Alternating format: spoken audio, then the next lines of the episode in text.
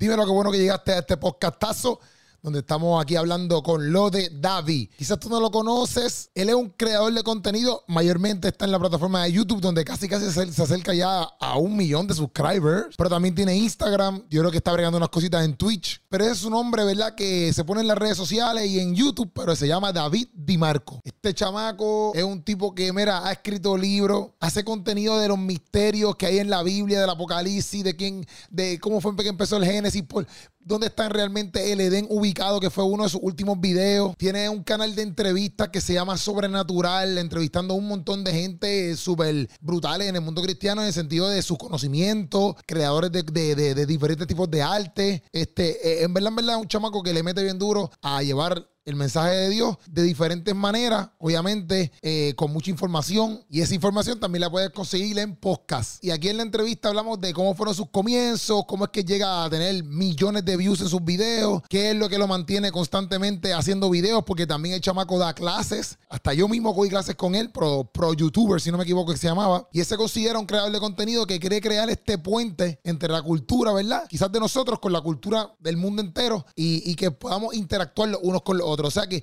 chequeate este podcastazo que está durísimo y yo sé que tú vas a aprender un montón en esta entrevista aquí y este podcastazo que tuve con lo de David. Obvio que nadie te interrumpa en este podcast, tú sabes cómo es. Y también chequea la página de lo de David en Instagram y en YouTube. Corillo, gracias a un millón se le ama y gozate este podcast.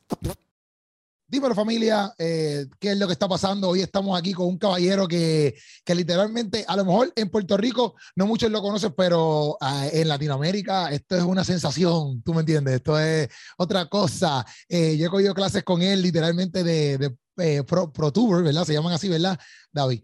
Este, y, y es un creador de contenido de YouTube, tiene 600 mil suscriptores en YouTube ¿verdad? Si no me equivoco. Y tiene yo creo como 50 mil eh, followers en Instagram. No chequeé todas las, todas, todas las demás redes, ¿verdad? Pero, pero ya, eh, ya ustedes saben que este hombre se dedica a hacer mucho contenido, ¿verdad? Eh, alrededor de, de, lo que es el cristianismo, pero queremos indagar más acerca de, que, de todo lo que él hace, de cómo empezó, etcétera. Y si tú eres nuevo, viéndolo o bien, si tú eres nueva viéndolo, pues tienes que de una entrar así como tú le escribes lo de David eh, D-A-V-I, de punto, ¿verdad? Lo de David, entra a sus páginas, ahora tiene una segunda página haciendo entrevistas, lo de David 2, eh, sobrenatural ahí, haciendo entrevistas a todo lo que da. O sea que si no, si no lo conoces, entra a su contenido y búscalo ahí para que tú te, te nutras, ¿verdad? De todo lo que hace constantemente, ¿verdad? Constantemente. ¿Qué es la que hay lo de David? ¿Estás bien? Ay, quiero bien. Con esa presentación que me hiciste, hasta parezco alguien importante. Pero no, no, bien, bien. Fue, fue, fue muy buena. La, la verdad que, eh, que nada, hace rato teníamos, teníamos pendiente la charla, así que nada, encantado estar acá. Saludos para, para tu audiencia, para tu gente. Y bueno, aquí estoy. A saco, Vamos allá. hablar. Vamos allá, Lode. Este, vamos, vamos a empezar con lo básico para que las personas a lo mejor que todavía no, no, sepan quién eres tú, pues eh, sepan un poquito a, qué es lo que realmente te dedicas. Obviamente haces contenido cristiano, haces eh, videos eh, relacionados con los últimos tiempos, ¿verdad? Que es más lo que, los que yo creo que han ido para arriba, pero que la gente pueda saber, ¿verdad? En tus pruebas palabras, porque yo puedo poner una, definición acerca de ti y quizás las personas que ven tu contenido pueden poner una definición acerca de qué, es lo que tú haces, pero realmente que la gente conozca de tu mismo punto de vista qué es lo que tú haces. Bien, eh, em, si tuviese que definir de alguna manera, eh, como, como dicen, pues la, la, visión, ¿no? O, la misión de, de, por qué haces lo que haces, eh, creo que podría resumirse en entender puentes con la cultura, ¿no? Yo, yo, siempre siento que por ahí dentro eh, dentro de la iglesia hemos creado un, mundo de, bueno, música cristiana y libros cristianos y entretenimiento, películas cristianas, que no está mal, que está bueno que exista, pero que a veces queda como un poco aislado, ¿no? Como si fuese una isla y, después está el continente que es como, eh, por así decirlo, la industria secular, ¿no? Por ponerle un nombre. Eh, entonces, bueno, mi, idea siempre es intentar ser un puente, ¿no? Entre la cultura pop, entre lo, lo, que la gente habla, entre lo que la gente ve y bueno, pues con el cristianismo. Entonces, mi, misión siempre es esa. Y ya hace cinco años que estoy en YouTube haciendo videos, estoy terminando el quinto año y fui mutando en cuanto a las formas, ¿no? Eh, pero la misión siempre es la misma, ser un puente. A veces la manera de conectar es reaccionando a una canción, a veces la manera de conectar es toda la gente tiene miedo por el COVID, bueno, yo, yo hago un video sobre, sobre eso, o sea, siempre intentando eh, como no, cerrarme dentro de lo que, de lo que sería, bueno, lo, cristiano solamente, sino de, llevarlo hacia afuera, hacia la frontera, ¿no? hacia el que no conoce. Esa es un poco la idea. Además, también tengo, vos dijiste que habías tomado un par de clases conmigo, tengo una academia de contenido también, eh, donde, donde intento, bueno, un poco enseñar, explicar mi historia, mi proceso, y, acompañar a algunos alumnos. Hemos tenido como 100 este año, hemos tenido varios en diferentes momentos, en algunos seminarios, algunas clases, eh, pero también me sucedió eso en un punto, como que yo vi que era tanto el, como, como, dice Jesús, ¿no? Que, que la mies es mucho, los obreros son pocos. Yo vi una oportunidad tan grande en Internet, yo siento que no voy a llegar a todos lados, que no, no voy a ser un red TikToker, eh, que está TikTok, que está Twitch, que está un montón de plataformas, yo no voy a llegar a todas eh, pero sí creo que tiene que haber gente en esos lugares y me gusta, me gusta preparar a otros de alguna manera. Eso es algo que he descubierto. Ok, pero y obviamente cuando cogimos las clases descubrimos un poquito acerca de ti. Este, pero entonces, ¿cómo empieza la idea de que, ok, pues me voy para las redes sociales, digo, me voy para YouTube, por ejemplo, la plataforma YouTube, y voy a empezar a hacer esto? ¿Por qué? Pues te pregunto, te pregunto esto porque cuando yo hice un segmento que se llamaba El arte de pensar, ya que estamos hablando de todo esto de la cultura y todo esto, ¿verdad?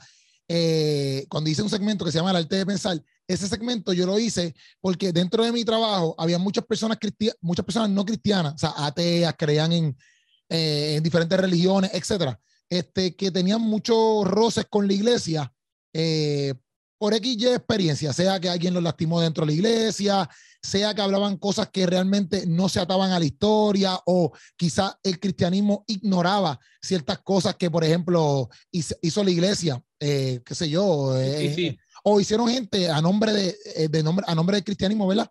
Y tenían todos estos vacíos filosóficos, etcétera, que yo vengo y hago el arte de pensar, ¿verdad? Para estas personas, porque a veces dentro de la iglesia, como tú dices, a veces dentro de la iglesia nos quedamos en, este, en esta burbujita aislada que a veces este, solamente los temas para jóvenes, por ejemplo, es como que pues la masturbación, la pornografía, eh, qué sé yo, los jangueos. En Puerto Rico le decimos los jangueos a salir, beber. Eh, y, y, se quedan ahí, ¿verdad? Pero no todo el mundo lucha con eso, ¿ves? No todo el mundo lucha con eso. Hay personas que son filosóficas, hay personas que saben historia, hay personas que tienen diferentes, diferentes lagunas. Y yo creo, ¿verdad? Este arte debe ser para que la iglesia, ¿verdad? Pueda ver como que, mira, no, no solo las personas luchan con esto, hay otras personas que también no pueden llegar a la iglesia por esto. Aquí voy. Eh, por eso es que yo te pregunto, ¿por qué tú decides entonces entrar al mundo de, de, YouTube y decir, ok, yo voy a expresar lo que yo soy y crear este puente cultural? De, de alguna manera, un poco lo que me pasaba, que okay. en mi vida diaria. O sea, yo trabajaba en, en, en, una empresa que era muy grande, había muchísimos empleados y y me tocaba tener conversaciones todos los días con gente que no creía en Jesús, con gente que le parecía ridículo, eh, con, con, un montón de cuestiones que, que digamos, era lo que en mi, en mi, vida pasaba. Yo no, no es que trabajaba de algo como cristiano, ¿no? En un sentido, no que era, Que era, que era pastor, el predicador, que está buenísimo que hay gente que sea eso, pero no era lo que a mí me tocaba. A mí me tocaba estar en el día a día trabajando un trabajo normal de 9 a 18 horas y estar, pum, ahí para, para ganar el, el, el salario. Entonces se iban dando esas conversaciones y en un momento digo, bueno, eh, doy, un paso, doy un paso para atrás. En un momento me sucede que, que, siempre me gustó YouTube, siempre me gustó las redes, pero encuentro un artículo ahí en internet, que, esto lo he contado varias veces, que decía las 10 personas más importantes para los jóvenes de Argentina. Yo soy de Argentina, ¿no? y dentro de los más importantes, pues estaba, no sé, Messi, eh, estaba Maradona, algún actor, y de repente aparecen eh, dos personas que yo ni siquiera sabía el nombre. Y digo, ¿cómo puede ser que yo tenga 20 años y no sepa quiénes son estas dos personas tan influyentes para los jóvenes? Entro y eran youtubers, eran creadores de contenido, que sean videos eh, en plan bromas pesadas en la calle, ¿viste? todo contenido como muy, muy sexualizado, como algo que no estaba bueno. Y, me acuerdo que ahí dije, qué bronca, o sea, qué, qué, qué rabia que estas personas que quizás crean un contenido que es malo, tengan tantos seguidores. Y ahí es como que sentía dentro mío al, Señor diciéndome de alguna manera, o, esa vocecita ¿no? que uno dice que es el Señor, eh, en lugar de enojarte con la oscuridad, anda y prende una luz, ¿no? Esa fue como la primera llamita, fue como el primer, la primera fuerza de decir, ok, tanto te quejas de que estos son youtubers y hacen cosas malas, bueno, ¿por qué no sos vos youtuber? Si tenés una cámara y tenés internet, ¿qué te lo impide? Eh, entonces, lo que hice de alguna manera fue, entre ese impulso y todas las conversaciones que yo tenía en mi día a día, decir, bueno, empiezo con lo que tengo, con lo que hay. Y ese fue como el inicio, ¿no? Eh, después pasó que me gustó mucho. Me, encantó crear contenido de verdad, es algo que me gusta. Me gusta pensar un video, me gusta estudiar el algoritmo, me gustan las estadísticas, me gusta, me gusta todo lo que tiene que ver con esto. Y, bueno, empecé a hacerlo y lo hacía sin, sin dinero, ¿no? Porque vos estás en esto y es muy difícil ganar dinero eh, creando contenido. Pero sí es verdad que es más fácil hacerlo quizás en YouTube que en Instagram, eh, por lo pronto, porque YouTube al menos tiene monetización. Después, si te alcanza para algo, no, pero eh, está ahí, ¿no? Sí, está por la oportunidad. Está la oportunidad, exacto. Y a los 3, 4 años eh, empezó a haber algo de dinero como para comprarme alguna cosita, algún, algún tenis nuevo, ¿no? algo. Y después sí, cuando empieza la pandemia y todos empiezan a ver mucho más contenido, aquí se encerraron a todo el mundo, explotó por el aire y ahí sí dije, wow, quizá pueda pagar mi, renta, ¿no? Puedo pagar mi alquiler de casa con, con YouTube. Eh, y, y, ahora soy youtuber profesional, por así decirlo, digamos. Mi trabajo literalmente es, crear contenido. Así que ese fue más o menos el viaje, brother. No, duro, duro. Pero, y entonces, pero en pandemia, entonces tuviste como que un, un big boom, como que, vamos a verlo así, eh, la pandemia. Sí, yo venía, eh, te digo, yo estuve, el primer año llegué a mil personas. O sea, tuve mil, subs, mil suscriptores. Tenía apenas unos 300 friends en Facebook, o sea, era como súper pequeño todo. Y, y, para mí mil ya era mucho. El segundo año llego a 10.000 suscriptores y el tercero logro llegar a 100.000, que era mi sueño llegar a 100.000, ¿viste? que te dan la placa y tal. Exacto, pero esto todavía no había pasado pandemia para, para, el tercer año. Esto es 2019, el tercer año. Y cuando termino, digo, ah, yo nunca voy a llegar al millón. Mira lo que pensaba, porque la otra placa de YouTube es el millón. Yo nunca voy a llegar a tanta gente. Y pensé, pensé en retirarme, digo, literal. Pensé como en dejar eh, YouTube en ese momento. ¿Pero por qué?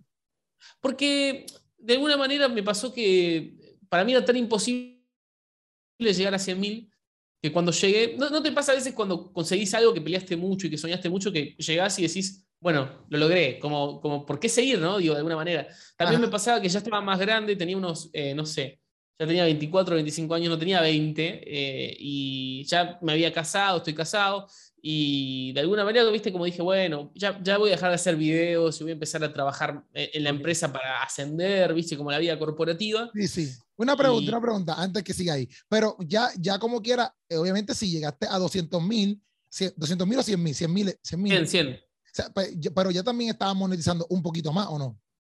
No, no monetizaba nada porque eh, el, oh. el, grueso de mi contenido eran reacciones a música. Ah, música. Entonces, que, ese fue como yo te conocí. Uno de mis primeros videos que yo te vi fue un video. Sí, sí, ya, ya, ya. Entonces toda, toda la ganancia de esos videos se la quedaban los, los dueños de la música. Yo nunca había visto prácticamente nada eh, de, dinero. Y, lo hacía solamente porque me gustaba y porque veía los mensajes. De hecho, me empezó a pasar, viene Redimidos aquí a Argentina y, de pronto Redimidos me invita a su recital. Yo sin conocerlo, ¿no? Yo en ese año, ¿viste? Cuando estaba llegando a los 100 mil. Ok. Y, me acuerdo de ir en el metro, en el, en el sub, subte, aquí le decimos subterráneo, el subterráneo de Argentina. Eh, y me acuerdo de, eh, ¿cómo decirte?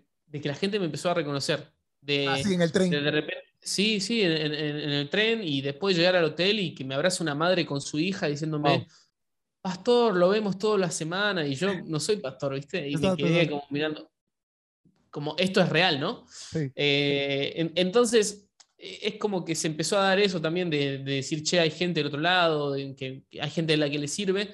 Eh, es muy difícil, digamos, tener como dos proyectos. Yo trabajaba en la empresa y yo quería crecer, yo quería ser jefe, quería ascender, quería ganar más dinero. Eh, y a su vez tenía YouTube. Entonces, yo digamos que iba a elegir lo que le iba a dar de comer a mi familia, no sé. Exacto, porque eh, ya, ya, para este tiempo también estás casado. Claro, yo estoy casado y, pago, pago, tengo que pagar una renta, tengo que pagar la luz, el gas, los servicios. Y, lo, pagaba, está bien el trabajo, pero yo quería, quería más, ¿viste? y, y, en eso ya la pandemia, nos encierran, empiezo a tener más tiempo, empiezo a balancearme mejor. Y, bueno, pego un viral muy, muy, muy, muy viral eh, sobre las trompetas del apocalipsis, que fue como una tendencia en Twitter aquí en Argentina, todo el mundo hablando de eso. Y yo digo, ah, si todo el mundo habla de esto que está en la Biblia, ¿cómo no voy a hablar yo? Habla cualquier, cualquier muchacho que nunca la leyó, no voy a hablar yo. Entonces hago el video, el video hace como un millón de vistas. ¿Tú pensaste que, que, que se iba a ir tan viral? No, jamás, jamás. Jamás, jamás, porque aparte jamás había hecho un video de ese estilo. Ok. Jamás. Entonces, yo lanzo ese video y el video hace un millón en una semana. A día de hoy debe tener como 5 millones ese video. Sí, tiene hace un millón en una semana y, descubro un mundo nuevo, porque ese video sí lo pude monetizar y sí lo vio mucha gente. Entonces dije, ¿y si empiezo a hacer este tipo de videos? Y si empiezo a hablar más como de estas cosas bíblicas raras, como misterios y profecías. Eh, aparte es una vaina que a mí me gusta mucho, o sea, es algo que yo disfruto de estudiar, siempre de chiquitito, ¿viste? Me gustaba, iba a leer el Apocalipsis aunque no entendía nada. Entonces como que se dio natural, ¿viste? Me gustaba, a la gente le gustó, encima monetizaba y bueno, eso fue como el, gran quiebre. Yo ya había tenido un quiebre con los 100.000 suscriptores en esa época, pero eso fue como el gran quiebre de, te hablo de, tenía 100.000 y pasé a tener 300.000 en dos meses, tipo, algo así poner. Wow, Sí, me cambió, me cambió totalmente. Ok, ok. Entonces, llega a los 300 mil, pero estábamos hablando, exacto, que, que llegando a esos 100 mil, es que piensa y dice como que, pues, me voy a quitar, qué sé yo, o porque me quiero dedicar full a esto. Exactamente. Y ahí pasa esto.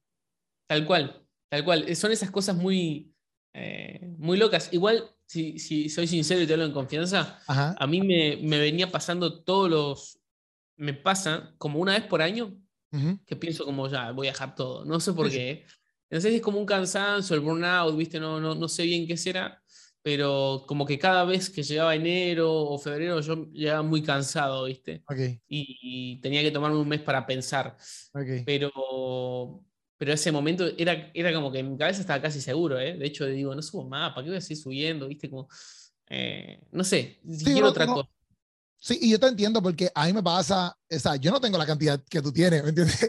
Y, y, yo, y yo a veces me desespero, también por lo mismo porque uno no, como uno no monetizo, yo no monetizo ahora nada todavía, ¿me entiendes? De, mi, de mis videos, sí, pero, y uno también, yo tengo mi esposa, tengo mi familia, y uno empieza como que, antes, brother, yo le estoy metiendo, tú sabes, constantemente a esto. Me apasiona porque no es como que algo que yo esté haciendo como que pensando en el dinero. Me gusta hacerlo, pero a la misma vez yo tengo una, una, una responsabilidad, ¿verdad? te pesa eso también porque tenés que balancear, digo, al final es tu tiempo, entonces está bueno que tu tiempo sea recompensado. Exacto. Pero, pero no sé, es como, para mí es como, un, yo lo veía como ir a, ir a ver un partido de fútbol de repente, ¿no? Como un hobby, ¿no? Como algo que haces porque te apasiona hacerlo. Eh, entonces hay que aprender a, poner límites y a organizarse bien. También tuve mucha suerte, la verdad, quiero mucha bendición de parte de Dios porque yo trabajaba nueve horas Después de estudiar en la universidad, después del trabajo, porque aquí en la universidad la haces en paralelo con tu vida normal, no es que te internas en Estados Unidos, en Harvard y nada, nada que ver. eh, y, iba a la universidad y en paralelo tenía el canal de YouTube.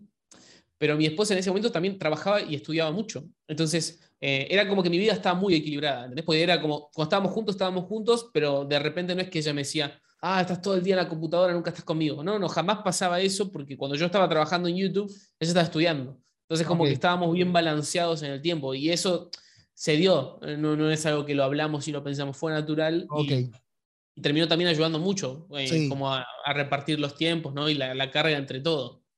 Sí, sí, porque si no fuera así también, también eso fuera un issue, ¿verdad? Porque entonces pues...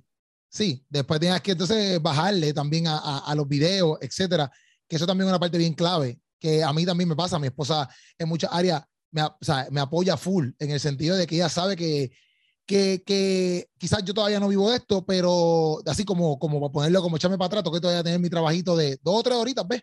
Pero ella me apoya en todo lo que es la comedia, etcétera, ¿ves? Porque si, si, fuera otra contraparte, como que, ah, mira, no, no estás aquí. Y te abajo, es imposible hacerlo. Sí, literal, literal, literal, literal. Y entonces hace este video de las trompetas, a mí me llama mucho la atención esto porque a veces nosotros, como pienso yo, nosotros como creadores de contenido, como que siempre estamos buscando ese palo, ¿me entiendes? Como que, ah, yo voy a hacer este video y, y, y va, va, a pegar, ¡boom! Y no pega, no pega, ¿me entiendes? No pega nada.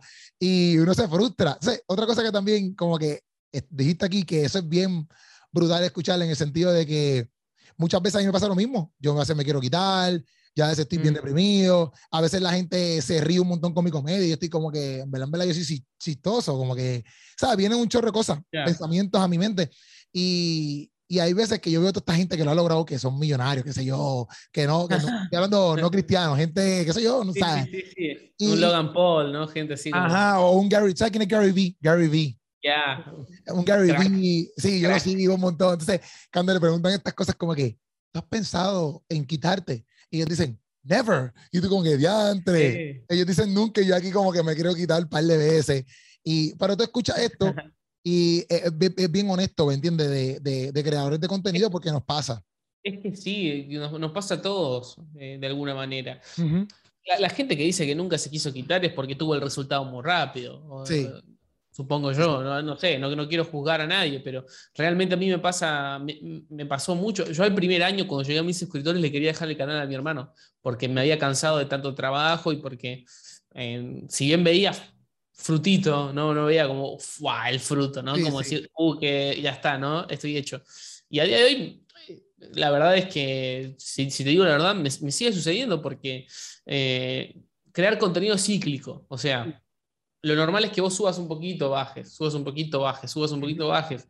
Y es muy lindo estar aquí arriba, pero cuando te toca la bajadita y los numeritos están en rojo, sentís que va a ser para siempre. Entonces es como normal también sentir las ganas de, bueno, dejar. Y, yo creo que lo más importante que aprendí este tiempo es, es sobre la constancia, ¿no? Es sobre, quizás no, no, no seas el más talentoso, pero sí puedo ser el más persistente. Eh, y siempre puedo mejorar algo, ¿no? Quizás no puedo comprarme un estudio como el, no sé, el Logan Paul o contratar como Gary Bay, que tiene un muchacho que lo graba todo el día. quizás no puedo hacer eso. ya, no, no puedo hacer eso. Pero quizás sí puedo eh, comprar un foquito y mejorar la iluminación. Quizás sí puedo aprender a editar un poquito mejor para que sea más entretenido. Entonces, si uno es persistente y va mejorando, las cosas se van dando. Ahora, eh, algo que dijiste que me pareció súper importante también era sobre uno no está viendo de esto, no es millonario, lo que sea, pero, pero tampoco es que está persiguiendo eso. ¿Sí? Tampoco estás persiguiendo el dinero. Y eso me parece súper importante. Porque si vos perseguís el dinero y seguramente te vas a frustrar. Sí, obligado.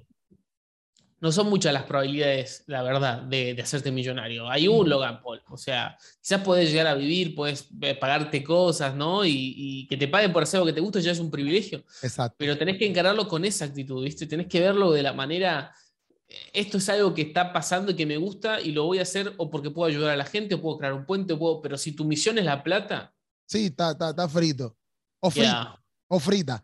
Sí, sí. Literal. Yo, yo cuando entré a las redes, mi mentalidad era, eh, obviamente cuando tú entras, entras con una mentalidad y poco a poco vas cambiando porque es como querer jugar baloncesto con una bola de, de, soccer, ¿me entiendes? Es como que no puedes. O sea, y poco a poco te vas adaptando a lo que son las redes sociales, lo que es YouTube, etcétera pero yo cuando por primera vez entré era para que la gente me conociera, porque mi norte siempre ha sido hacer stand-up comedy, ¿ves?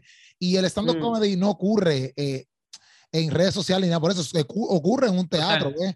Y, y, pues yo empecé a hacer videos para que la gente me conociera y pues eh, eh, pudieran llegar al teatro. Que te abran las puertas del stand-up. Exacto, cuando hicieron un show, pues que la gente llegara. Que inclusive ahora en el 2022 todo mi Instagram y todo eso, estoy tratando de cambiarlo para eso, ¿ves? Para que cuando la gente entre, vean y digan como que, ah, es un stand-up comedian, ¿ves? Este, que son cositas que uno va aprendiendo, son cositas que uno va aprendiendo. Porque yo no sabía. Pero, pero, lo importante es eso para mí, mantenerte aprendiendo constantemente. Eh, y para eso te tiene, te, tiene, te tiene que gustar. O sea, tenés que encontrarle lo lindo de alguna manera, porque es, es, un trabajo y es un trabajo que no te lo pagan. O sea, es así. A mí durante 3, 4 años no me pagaba nadie por hacerlo, pero a mí me gustaba mucho y veía un fruto, veía como, como un propósito más grande. Em, entonces, nada, hoy las redes son una plataforma, son como una vidriera, ¿no? Como una tienda donde vos pones tus artículos y, y creo que usarlo. Si no querés crear contenido directamente, igual tenés que estar, o sea, que hagas comedia, eh, o que hagas ropa, hagas lo que hagas, tenés que estar porque es el, es el lugar donde están todos los ojos. Sí, sí, sí, sí, sí. Sí, y cuando, cuando pasa todo esto, ¿verdad? Porque tú me dijiste que te gusta hablar con estadísticas y todo eso, por ejemplo, cuando pasa todo esto de la pandemia, eh, tú que estás más pendiente de las estadísticas que yo, yo soy un, un, trilli, un gremo, como decimos en Puerto Rico, en estadística. Eh, obviamente subes el video este y da un palo y etcétera, ¿verdad? Pero las estadísticas dan por hecho de que en, en, en todo este tiempo de pandemia, desde que empezó la pandemia en adelante, todo lo que fue eh, lo cibernético se fue al por millón. O sea, creció bien grande, ¿verdad? O sea, tú lo pudiste presencial en... Sí, eh, yo, yo lo, lo, viví y cambió mucho. Eh, hablando así como a grosso modo, explotó en, explotó en muchos lados. O sea, no es que solo hubo un lugar, tipo YouTube. No, no. Twitch, no sé si conoces esta plataforma, es una plataforma de, streaming que es furor y, de repente los chicos, los más populares en Twitch tenían 2.000 personas viéndolos en vivo y ahora tienen medio millón. O sea, ha habido una explosión muy grande y ha habido una migración. Acá en Argentina se hizo un estudio. Eh, antes de la pandemia, el promedio de gente que veía pues televisión abierta, ¿no? Programas en vivo, la, televisión clásica, digamos, ¿no? El, que, el cable, eh, el promedio de edad era 50 años. Porque los jóvenes están más en las redes y no sé qué. Después de la pandemia, el promedio de edad de gente que ve televisión subió a 70 años. Wow. Es decir, que ya hasta la gente de 50 y 60 años se metió a su Instagram, se metió a su Facebook, aprendió a usar Netflix. Por ejemplo, mis padres antes de la pandemia no veían Netflix y hoy se, se cuestan y miran Netflix. Ven una, ya, saben usarlo, ya saben qué series les gusta y tal. Entonces sí ha habido una migración para ese lado. Y ahora eh, que, Zuckerberg sacó el metaverse, el metaverso, ¿no? Y todos estos proyectos, eh, cada vez va a ser eh, más. Pero lo podemos comprobar. Si, vos salís al, bus, salís al metro, vas a ver gente en su teléfono. Y por ahí si querés decirles algo, en vez de gritarles en la cara, tenés que estar en un video en el móvil, ¿no? Sí, tú piensas, tú piensas como, ¿verdad? Como cristiano aquí, tú piensas que eso, este, todo este mundo tecnológico de alguna manera afecta a la fe cristiana. ¿Afecta en qué sentido? Ok, afecta en el sentido, por ejemplo, pero yo, yo lo veo más como que crece un poquito más quizás el individualismo, eh, ya el tacto, por ejemplo, de, de, saber cómo está la persona, etcétera. Porque entre más digitalizado esté la cosa, por ejemplo, hoy en día tú vas a, aquí en Puerto Rico, por ejemplo, tú vas a un supermercado y ya están, no robots, nosotros le decimos los robots, pero eh, eh, tú puedes pagar solo, o sea, no necesitan cajeros. Eh, cada, vez, cada vez más eh, el ser humano, ¿verdad? Por ejemplo, eh, yo, trabajo, yo trabajo tiendas de ropa, pues ahora los online han subido por, por un tubo y siete llaves, tú sabes, un montón de ventas online, como que la gente se está moviendo para el online. Inclusive ahora llegó algo nuevo que en Puerto Rico todavía no lo he implantado en las tiendas, pero es que tú puedes pedir la ropa que está en la tienda y te la traen como si fuera un Uber Eats. No sé si allá en Argentina hay Uber. ¿Sabes qué es Uber? Sí, sí, pues como si fuera un Uber Eats, pues así mismo te lo, te, pues, está en la tienda y te lo, tú lo compras y te lo envían a tu casa. ¿Ves? Entonces ya la gente está dejando, yo lo veo de esa manera, como que yo pienso que, por ejemplo, yo no veo una iglesia eh, online, no sé si me entiendes. No sé cómo tú lo ves, no sé cómo tú lo ves. Te entiendo. La, la verdad es que es algo, es, muy difícil ¿eh? y, es, y es muy complicado imaginarse cómo será el futuro, pero sí es verdad que hay cosas que están cambiando y que, y que es difícil volver atrás. Eh, yo no sé si vamos a volver al 2019, creo que va a ser totalmente diferente el mundo que viene y, y, que hay que buscar alternativas. Sí, sí creo que, que nos, nos, volvemos más individualistas. La pandemia en general, no solo lo digital, sino el encierro, el aislarnos, el que si te saludo me, me contagiás, ¿no? Todo eso nos, nos hizo encerrarnos más para adentro y ese, y ese egoísmo sí es un problema pero, pero hay que ver, yo creo que hay que pensar cómo, cómo va a ser el futuro en, eh, cuanto a lo que es, en cuanto a lo que es la iglesia. Eh, en la pandemia la única manera de, ver, de ver mensajes o de conectarte en online y, sí. y no sé, ¿por qué escucharías a, tu pastor si tenés eh, con un clic al mejor pastor de todo el mundo, no sé, un Dante Geber, alguien que habla súper bien, ¿no? Y muchas veces sucedían esas cosas, ¿no? Como hacer zapping de, predicaciones, que tampoco es algo que, que, que parezca que está del todo bueno. Entonces yo creo que tiene que haber un, equilibrio y que, hay que buscar la manera de, meternos y de que todo funcione. Sí coincido que nada es igual a un abrazo, nada es igual a un beso, nada es igual a un saludo con alguien y, que alguien venga y diga oramos juntos y te, toque y te abrace. Yo creo que esa, por lo menos a mí que soy argentino y que nos gusta tocarnos mucho, es algo que, que, lo sentimos necesario. Pero no, no sé, brother, no sé cómo hacer. De hecho, el otro día es que vi algo muy loco que es... Em, que inventaron para el metaverso, viste que el metaverso vos te metes con los, Oculus, pues, ¿no? Y, estás mirando. Bueno, inventaron un guante eh, que vos te lo pones y, literalmente vos podés sentir que tocas cosas. O sea, en el metaverso vos estás con los ojos y con ese guante agarras una bola y sentís la bola, la sentís porque está conectada a tu sistema nervioso. Eh, entonces te manda los impulsos del cerebro y es, o sea, ya voy a poder abrazar gente sintiendo la mano del otro sin estar ahí. entonces, sin estar ahí. Yo no sé qué viene, amigo, pero parece un capítulo de Black Mirror. Sí, literal, literal, literal. Tú sabes de esa serie, ¿verdad? Sabes de esa serie. Esa, serie está, brutal, tiene muchas cosas, pero literalmente yo pensé en eso mismo. Pero es bien sorprendente y por eso yo te lo pregunto porque a veces me preocupa porque yo como, yo soy una persona que mi, mi, mi, mi contenido, a ponerlo así, como es comedia, se trata más de, no tanto en las redes, se trata más de en persona, ¿verdad? Y a veces yo veo, yo veo esto igual que tú en el sentido de que esto va para arriba, esto no va, esto no va para atrás, ¿me entiendes? Esto no va, o sea, si ellos quieren crear este mundo de metaverse y todo esto de eh, dinero digital y todo el mundo está viviendo ahí adentro, eh, es, es, extremadamente difícil que, que, se vuelva para atrás, ¿me entiendes? Como que no hay break. Sí, es súper complicado. Es súper complicado. Pero, pero, pero creo que va a haber eh, igual. Hay, hay, hay, un equilibrio y yo creo que el, termina habiendo lugar para todo, no sé. Cuando salió el iPad también la gente pensaba que nunca más nadie iba a comprar libros y hay gente que sigue comprando libros.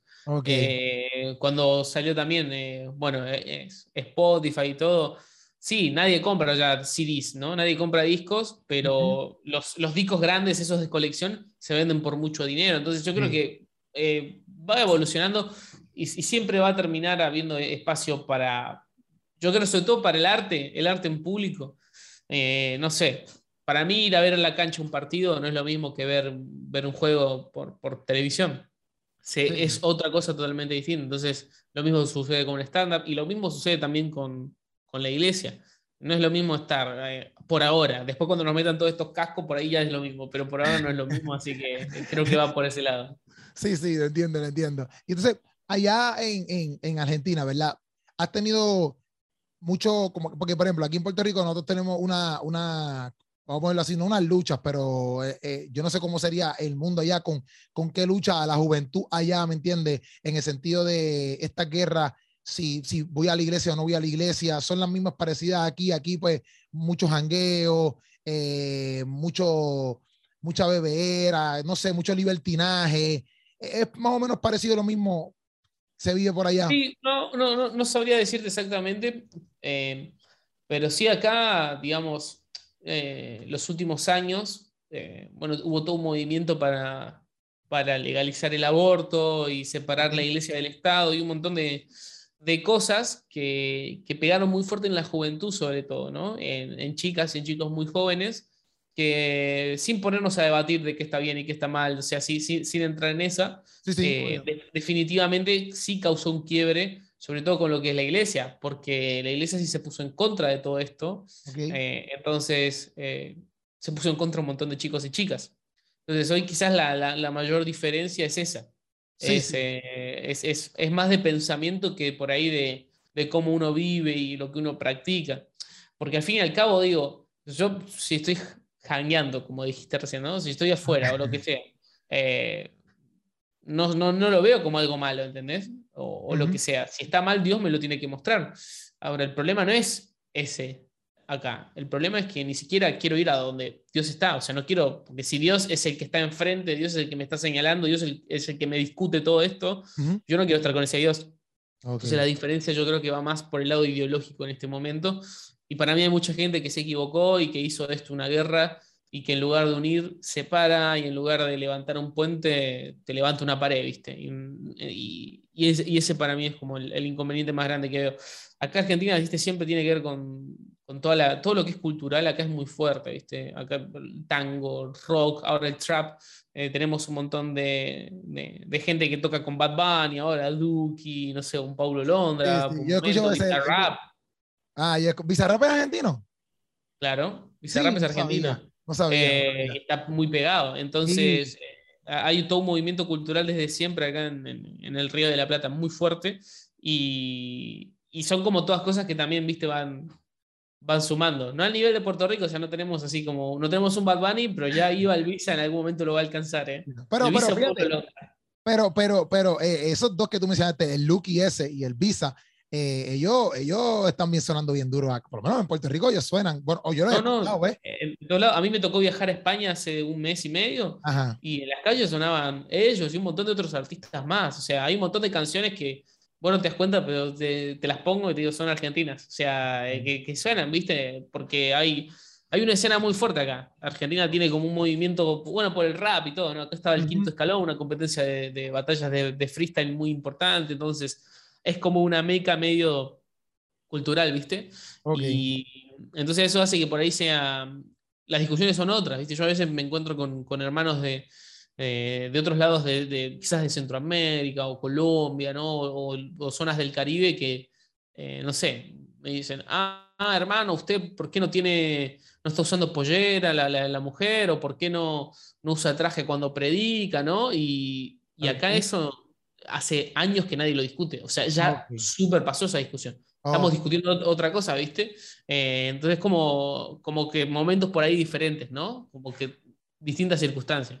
Sí, sí. Yo, yo te lo pregunto por eso, porque como, exacto, como creador de contenido, me imagino que tú a veces tienes que ver cosas en, en, Argentina, o por ejemplo, a mí me pasa que veo cosas aquí en Puerto Rico y yo tengo que hacer, tengo que hablar acerca de eso, no sé si me entiendes, pero eh, por el hecho de, de, eso mismo, porque a veces, como tú dices, a veces uno quiere crear estos puentes, pero es para que la gente pueda entender un punto de vista que a lo mejor no lo entienden, como que no, no lo pueden entender porque no lo ven así, porque inclusive, por ejemplo, yo no sé cómo ya a lo mejor yo me vea eh, eh, en Argentina, yendo a una iglesia con, con, con, todo este pelo y... y ah, no, bien, depende de la iglesia, pero generalmente no, amigo.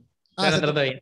No, pero pues, perfecto, ¿eh? Pero que aquí en Puerto Rico ya con eso se ha roto un montón, ¿ves? Pero uno, yo hago muchas veces contenido, inclusive cuando pasan cosas aquí en Puerto Rico mayormente, eh, para alzar la voz como cristiano, para que la gente pueda ver una cara diferente a lo que la gente siempre quizás ha visto o se ha marcado, ¿ves? Y por eso te lo pregunto, porque obviamente como tú eres creador de contenido, pues hay veces que yo imagino que tú tienes que estar como que diantre. Yo necesito hablar de eso, como te pasó con las trompetas, ¿ves? Sí, sí, sí, me, me, ha pasado. Eh, la verdad es que ahora intento no hacerlo mucho, porque cuando te, te, centras demasiado por ahí en crear tendencias, ¿no? Y en, eh, como, como se dice esto, como, como, bueno, ¿de qué están hablando, no? Sí, te por lo trending, te por lo trending. Ya, cuando te pasa eso, te genera mucho estrés porque es difícil estar todo el tiempo siguiendo el ritmo, ¿no? Exacto. Y, y, cuando ya esto es tu trabajo, no podés depender de todo lo que se está dando todo el tiempo, porque si no, eh, uy, hoy no sé de qué hablar, nadie está hablando de nada, ¿viste? Entonces, no hago, no hago nada. Entonces tenés como que crearte algún esquema o algunos planes de, de, qué hablar, independientemente de lo que la gente esté discutiendo, ¿no? Eh, pero sí, a veces hay temas que no, no podés no hablar. O sea, no sé, cuando salió campeón Messi ahora con una Argentina, que estuvo 15 años intentando salir campeón, Copa América, no podía, no podía, no podía, cuando ganó. Y yo tenía que decir algo, o sea, ¿cómo no voy a decir nada? Estamos todos hablando de Messi, o sea, no puedo no hablar de Messi. Eh, si, no es como, sí, está siendo muy insensible lo que está pasando alrededor tuyo, ¿no? Es como que llegás con tu idea y, ah, quiero que me escuches a mí. No, pará, estamos hablando de otra cosa. Entonces, eh, sí, sí, e, es súper necesario eh, estar al tanto de lo que está pasando si uno quiere crear un puente. Sí, pero te entiendo ese punto de vista. Y ese es buenísimo, porque si te vas todo el tiempo por lo trending, exacto, te puede, te vuelves loco. O exacto, inclusive hasta, hasta, exacto, te olvidas de quién tú eres y para qué, como que, para qué tú empezaste. Exacto. Total, aparte, eh, ¿cómo te puedo explicar? Eh, todo lo que es trending está, hoy, hoy vive, mañana muere. Exacto. Pan para hoy, hambre para mañana, es así.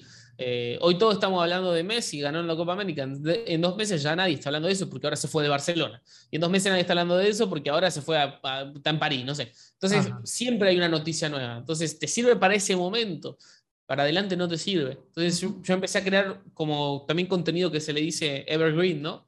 Como contenido que lo vean hoy, lo vean mañana. Quizás no sea súper popular, quizás no voy a tener un millón de vistas en 24 horas, eh, pero quizás sí puedo tener un millón de vistas en un año. Entonces, ese es un poco el, el, plan que tomé ya hace un año más o menos. Y tú, y tú por ejemplo, porque como volvíamos a hablar, ¿sabes? todos estos temas de, de, de, por ejemplo, las trompetas y, y, por ejemplo, tú hiciste un video bien, bien, bien brutal que a mí me gustó, que quién es el verdadero bebé de la pasión de Cristo, que si la habla. Ah, sí, ya. Este, ese video a mí me encantó, como que yo no, yo no sabía y, y ¿sabes? Yo no sabía todo eso que tú, que tú dijiste.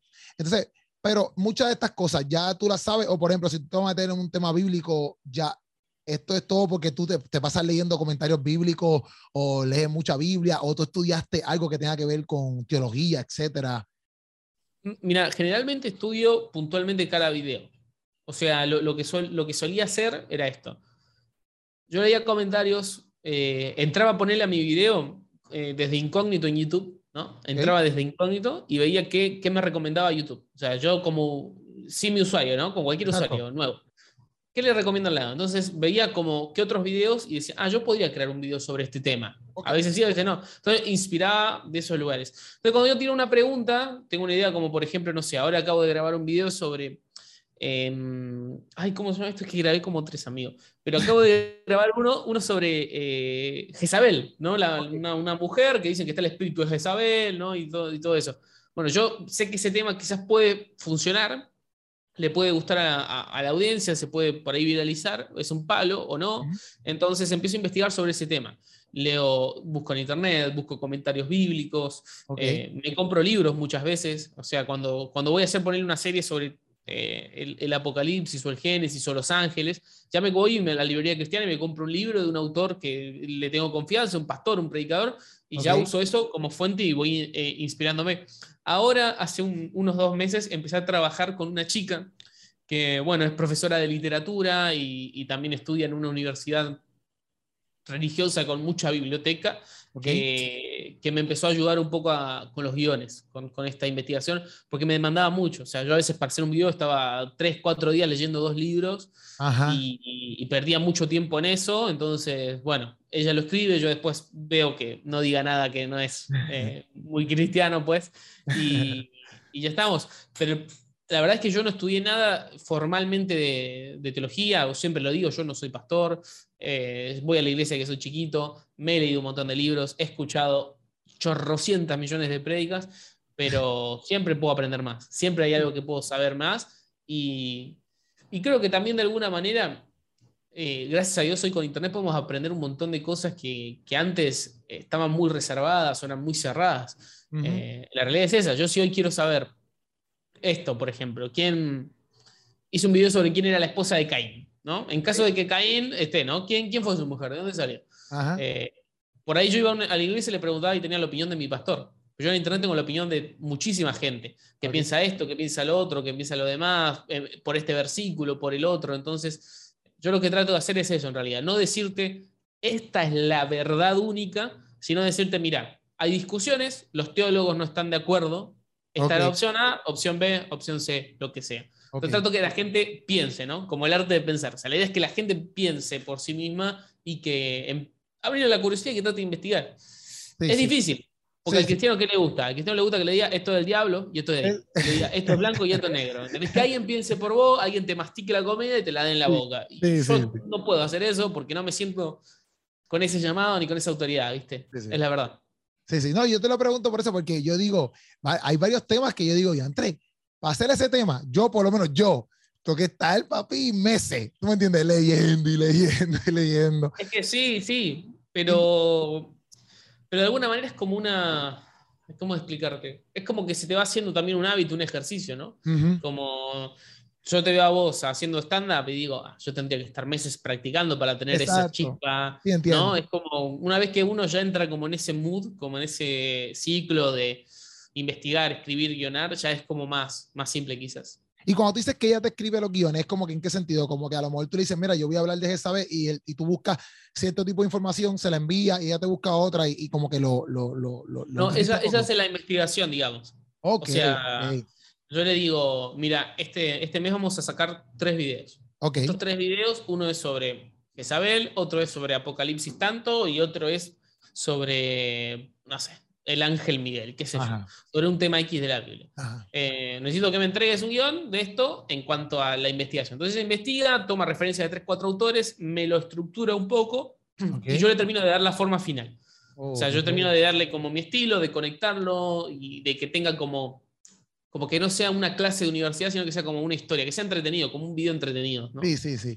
Hacho, pero eso te ayuda un montón, ¿verdad? no, para mí fue un gran cambio. Para mí fue un gran cambio y, me ayudó mucho porque además yo empecé con esto del podcast, entonces eh, sí o sí necesitaba alguien que me ayude porque el podcast, eh, para que venga gente, grabar acá, eh, después editar, que son videos de una hora y media, sacar clips, reels, shorts, subirlos a todos lados, era un gran trabajo. Entonces en un momento dije, no, si, si voy a seguir con esto, necesito alguien que me ayude con estas cosas. Ah, entonces yo lo que hago es, como filosofía, aprendo a hacer algo y una vez que sé hacerlo bien, que conozco cómo se hace, se lo dejo a otra persona.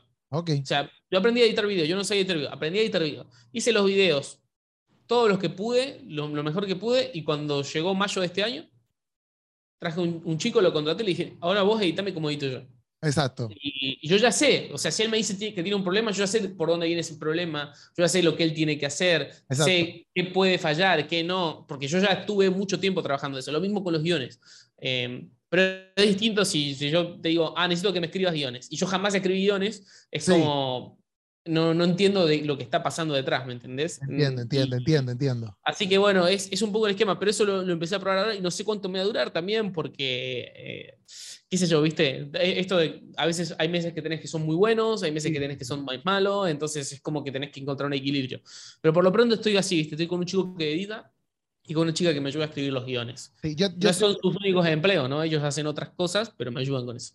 Sí, no, y eso es buenísimo, porque, por ejemplo, yo eh, lo mismo, en, en editar videos, los Buncha Calaca o los videos que yo hago, por lo menos los Buncha Calaca son los más que yo mando a editar ahora, pero yo lo empecé hace, eh, hace como un año atrás. Este, pero antes grababa videos, videos, videos y tenía que editarlo y exactamente como que cuando se lo pasé a un amigo mío, que le dije, mira, en verdad necesito tu ayuda, necesito que me edite estos videos. Eh, fue, ha hecho un relief brutal, tú sabes, era como que, ya sí. O sea, una cosa... sobre, todo si es algo que no te gusta hacer, es más todavía. Sí, sí, a ver, a mí yo no soy tan amante de la edición. Yo puedo editar, porque aprendí a hacerlo porque al principio tenía que hacerlo yo. Claro, sí, a mí me pasó lo mismo, ¿eh? A mí editar era la parte que menos me gustaba. O sea, podía hacerlo, Sí, pero la verdad es que si puede editar alguien por mí, yo estoy contento. con todo y eso, edito mis entrevistas. Por ejemplo, esta entrevista, bueno, cuando son así por Zoom, mando a un amigo que me la edite porque él le pone como un background bien bonito, etcétera, bla, bla. Pero cuando son entrevistas ahí como que de frente, las edito yo completamente y saco los clips y saco todo, exactamente como tú haces. Este, pero, pero hay otras cosas que también, eh, por ejemplo, que yo soy un desastre, porque esto, esto tú me lo viste en la clase de Pro Tour, pero papi, yo me siento como el hombre más trilly. Eh, los thumbnails los thumbnails. Ah, esa parte, bueno, esa ponerle, a mí, a mí sí me gusta mucho hacerla. Sí, porque, pero, pero, lo que pasa es que tú eres un duro, o sea, para mí tú eres un duro haciéndolo también, como Eric Torres, el panita mío de televisión su madre. Él es, él, es, genial, tú sabes, haciendo los thumbnails. Es que, es que, si, le, si le encontrás el juego, si te empieza a gustar, es, un lindo mundo para meterte. Acho, papi, David, yo le he metido y yo intento y yo, achi, no me salen y yo me frustro y yo me desespero. Y ahora tengo un amigo que inclusive es de Perú, es de Perú. Ah, mira. Este, sí, y, y, él me ha ayudado bastante, bastante, pero bastante, de verdad. Porque yo los veo los míos y después yo comparo con los de él y yo, ok, me quedo, me quedo con los tuyos, me quedo con los tuyos. es que sí, pero bueno, e, ese también es un mundo súper interesante. Eh, el tema de las thumbnails. Eh, bueno, hay, muchos estudios, viste, de Netflix y de YouTube. Netflix te va cambiando el póster según eh, el usuario que está viendo, ¿viste? Sí, sí, sí, sí, lo he visto, lo he visto. inclusive, si ponele vos sos papá y querés ver qué está viendo tu hijo, entras a su usuario y te vas moviendo. Netflix, el algoritmo detecta que el que se está moviendo, por cómo se mueve, no es el ah. nene, es la madre. Entonces le cambia los pósters para la madre. Es una cosa increíble, o sea, es una inteligencia. No, es un Black Mirror brutal. Pero imagínate como la, lo estudiado que está todo ese tema. Por eso también es como, a mí me gusta, ¿viste? Como, ¿por qué? ¿Por qué este color? ¿Por qué este tamaño? O sea, está bueno. ¿Tuviste, tuviste Social Dilema? Ya, sí lo vi. Está brutal también. bueno, ves, pero estas cosas Netflix no te la cuenta. Solo te, le, le tira fango a al Instagram, a YouTube, pero no dice nada de todo lo que hacen ellos. ¿eh? sí, obligado, obligado. Mira, y, y, y, David, ¿qué es lo más que, verdad, que en todo este transcurso de tu vida, porque como quiera vas a seguir aprendiendo muchas cosas más, pero qué es lo más importante para ti creando contenido y lo más que has aprendido, verdad? Que, que, que mucha gente cuando vea la entrevista pueda, pueda, pueda decir, ah, que es brutal. Aunque obviamente toda la entrevista está brutal, pero, pero ¿sabes? ¿Qué es lo más que tú has aprendido como creador de contenido y, o sea, personalmente tú, no, no es como que un consejo para, los para, para, para las personas que están escuchando, no, no es eso. Obviamente, es, si tú lo escuchas y te, y, te, y te, te, hace bien, pues brutal. Ajá, Pero, pero es más de ti. Mira, si te soy sincero, creo que lo que más aprendí tiene que ver con lo que te mencioné antes, la, la constancia, ¿no? Cómo el, el quizás hacer algo muchas veces repetidamente y esforzarte sin que sin que se note o sin que alguien lo valore, pero con, esa pasión que a vos te gusta, trae resultados. Y, lo, lo, entendí en un montón de cosas en mi vida. O sea, yo, por ejemplo, llegué a correr un maratón, ¿no? Siempre digo, corrí, corrí como, ¿cuántas miles son? No sé cuántas miles son un maratón, pero son muchísimas. Eh, son, como, no sé, deben ser como 21 millas, deben ser, algo así, no sé. Eh, sí, no, son muchísimas. Y, y, empecé corriendo a poquito, imagínate, estuve 5 horas corriendo. O sea, empecé corriendo media hora, después una hora, y así poquito a poquito lo fui haciendo. Pero creo que es, lo, lo que más aprendí fue eso, como el, el poder de darle, darle, de ser, constante y de, y de, siempre estar abierto a aprender, ¿no? Creo que son, es algo que siempre me voy a llevar conmigo. O sea, yo deje de crear contenido, me dedico a otra cosa, o sea, necesito estar aprendiendo algo, necesito estar moviéndome, necesito entender algo nuevo, si no es como que mm, se me estanca aquí arriba, ¿no? Ok, Perfecto. Y, una, otra pregunta que se me ocurrió ahora. Este, se, se, me ocurrió y se me fue. Se me ocurrió la pregunta y se me fue la pregunta. ¡Wow! Oh. Pero es que tiene que ver con esto de que, de, que tuviste que ser constante y todo esto. Ya, no puedo creer que la, eso me pasa por no apuntarle aquí cuando, cuando, cuando había cuando, había mente. Pero en todo esto de, de, de, crear contenido, en verdad, yo, yo literalmente aunque yo no, yo no he visto todos tus videos de principio a fin, ¿ves? Pero, pero yo te admiro por, por eso mismo, porque literalmente yo veo, yo, veo, yo veo tanta gente creador de contenido y más en el mundo cristiano a veces, que yo sé que, por ejemplo, en TikTok yo me he metido y yo he visto tanta gente que crea contenido en TikTok y yo digo, diante, brother, como que por, por el hecho de llevar la palabra, ¿ves? Por, por, por el hecho de crear esos puentes que tú estabas diciendo, ¿ves? Este, ya hoy por hoy me vino una pregunta, ya hoy por hoy, hacer un contenido semanal, eh, funciona? O ya hoy por hoy, cuando tú te quieres meter en las redes sociales, eh, tienes que entonces darle un poquito más. Porque quizás antes a lo mejor tú podías hacer un video semanal y pues eh, podías quizás ser un poquito relevante o, crecer, no sé, no sé si me entiendes, pero... Sí, te entiendo, te entiendo. Mira, es, el dilema, ¿no? Entre por ahí la cantidad y la calidad. Tenés que sacar contenido con cierta regularidad, seguro. ¿Con cuánta? Y depende de muchas cosas. O sea, por ejemplo, yo tengo un amigo que vino hace un año, un año y medio, y me dice, ah, yo quiero empezar a hacer videos en YouTube. Y, le digo, para, ¿por qué? Me dice, no, porque yo quiero llegar a, a, chicos, adolescentes. Y le digo, mira, si empezás ahora en YouTube y querés hablarle a adolescentes, te va a costar bastante. O sea, imagínate que tenés para dos, tres años acá. Anda a TikTok, le digo. Empezás a hacer contenido en TikTok. Y me, y, y me dice, ¿y cuántos videos hago por semana? Lo que puedas. Y él podía hacer uno uno por semana. Hizo uno por semana y hoy, un año y medio después, está en casi 200.000 seguidores en, en TikTok. Eh, con, sí, muchos videos con millones de vistas, todo. Em, y, y, solo haciendo uno por semana, ¿no? Viste que en TikTok dicen, no, tenés que hacer tres por día en TikTok, ¿no? Como tenés que hacer muchísimo. Depende. O sea, yo creo que la cantidad, ¿sabes para qué sirve Keropi? Para descubrir la calidad. O sea, si yo hago un video por mes, uno al mes, me va a costar mucho encontrar qué video funciona, qué video está bueno y qué video está malo. Una cosa es lo que yo crea que está bueno, otra cosa es lo que los demás crean que es bueno, ¿no? Exacto, Entonces, para mí, si vos haces más videos, haces uno por semana, haces dos por semana, vas a encontrar ese punto, ese, ese sweet spot, ¿no? De, de, de, lo que funciona. A mí las reacciones me pasó eso. Yo no hacía reacciones, amigo. Yo no hacía hacía otro tipo de videos, como Juan de Montreal, ¿no? más humorísticos, más de otra cosa. Y un día, de tanto hacer videos, me quedé sin ideas, de tanta, uno por semana, uno por semana, uno por semana, se me, se me acabó la, la, la, cabeza y saqué una reacción, se me ocurrió. Y esa les fue mucho mejor que las demás. Entonces, pues, ahí entendí que es por acá, es, es, este es el camino. Pero eso no hubiera parecido si yo no sacaba cantidad. Entonces, para mí, con uno por semana está súper bien. Con dos también. Con uno al mes, hay gente que con uno al mes le va muy bien también pero tenés que, ese al mes tiene que ser un balazo que tipo va acá, o sea, tiene que ser perfecto. Entonces tenés que conocer muy bien, ya tenés que haber hecho la práctica de qué funciona y qué no. Sí, ya con uno al mes es que a lo mejor ya tú eres un youtuber, pero de, de madre, que te puedes sí, uno grande. es, que es, es como, eh, ahí le dice Roberto Martínez, que es un creador que sigo mucho mexicano, él dice que es el porcentaje de bateo. O sea, mientras más veces bateas, en algún momento va a ser un home run.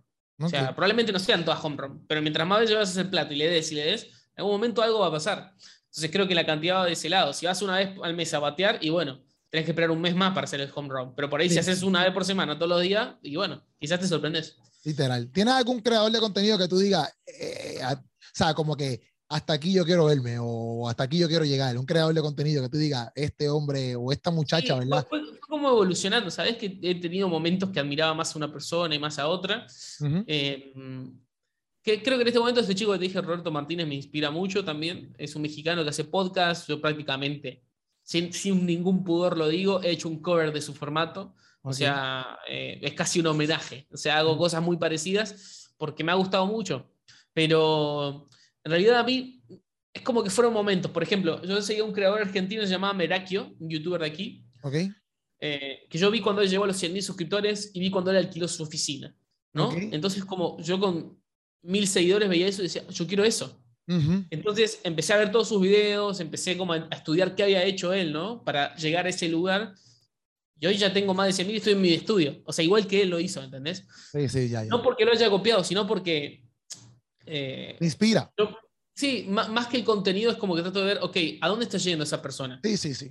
Si yo quiero ir al mismo lugar, ¿cómo hizo para llegar? Entonces, como más por ese lado, ¿viste? Sí, sí, creo que hoy... Eh, Sí, no, me pasa, me pasa con comediantes que a lo mejor no son ni cristianos, pero, pero yo quiero ver a lo mejor su disciplina o cómo llegaron a poder vivir eh, del, del, teatro o cómo... Claro, sí, sí, ¿qué hicieron? ¿Escriben todos los días algo? ¿Se sientan todos los días y se graban? O sea, ¿cómo, cómo trabajan? exacto, eh, exacto. Es como, querer, es como querer jugar fútbol y no ver cómo juega Messi. O sea, sí, sí, está, Está difícil la cosa.